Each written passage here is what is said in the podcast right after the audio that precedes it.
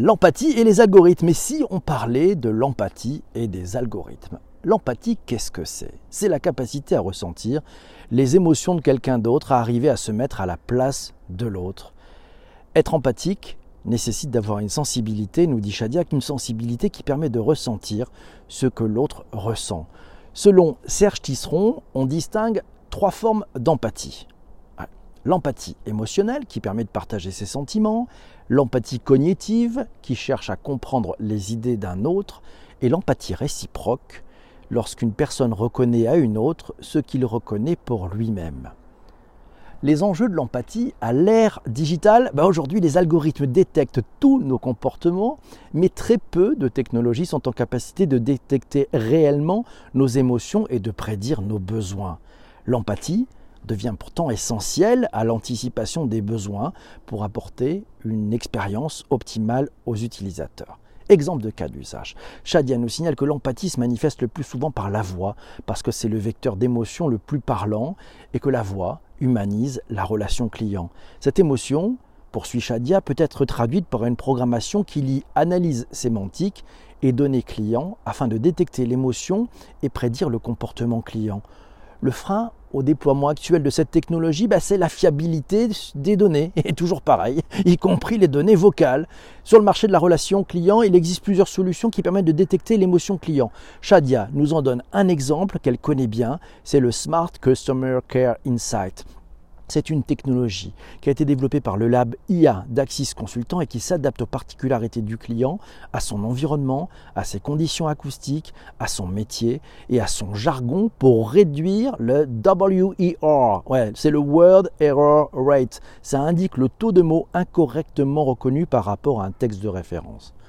Pour aller plus loin, bah, au-delà de l'aspect technique qui vise à améliorer l'expérience client par l'anticipation des besoins et la facilitation dans l'accès aux services, Shadia pense que l'empathie reste un vrai levier de fidélisation et de confiance lorsqu'elle s'accompagne d'un gage d'authenticité comme par exemple la transparence. Et toi, Twitter, qu'est-ce que tu en penses? Qu'est-ce que vous en pensez? Vous qui écoutez ce podcast et qui participez en direct, qu'en pensez-vous? On a quelques réactions sur le tweet d'avant émission. C'est Massio qui nous le dit demain avec l'implant cérébral d'Elon Musk, The Link, c'est un Fitbit dans votre crâne de Neuralink les algos pourront lire nos pensées nos sentiments, nos émotions, nos réactions cérébrales, ce qui n'était pas encore hier, ce qui n'était encore hier qu'une fiction devient une réalité.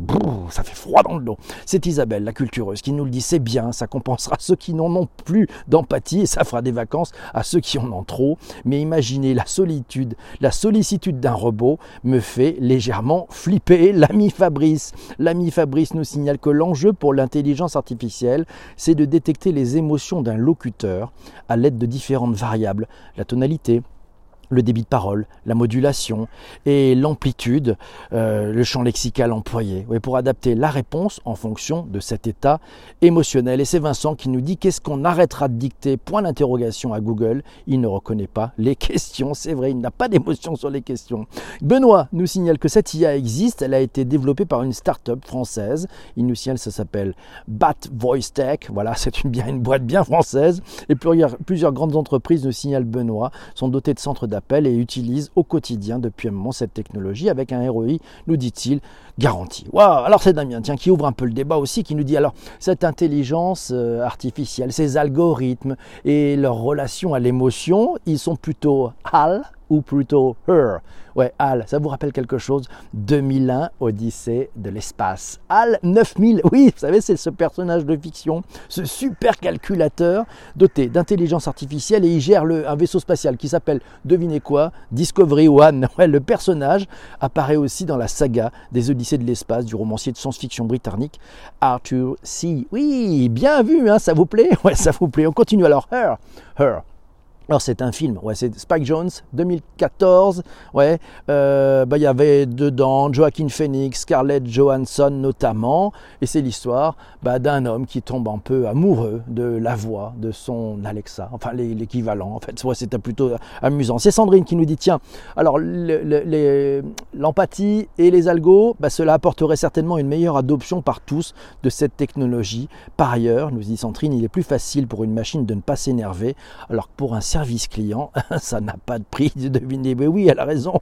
Aussi, c'est vrai, c'est Massio qui nous dit, au-delà des algos, le futur du web, c'est la prise en compte de l'empathie. Tu imagines, tu vas sur un site qui est réceptif à ton humeur du moment, tes sentiments et tes émotions. Selon Massio, le futur du web passe par là. Alors, il ne parle même pas des algos, mais, mais il ouvre aussi une voie. Quel device pour transmettre nos sentiments, nos émotions aux algos? Comment on va faire?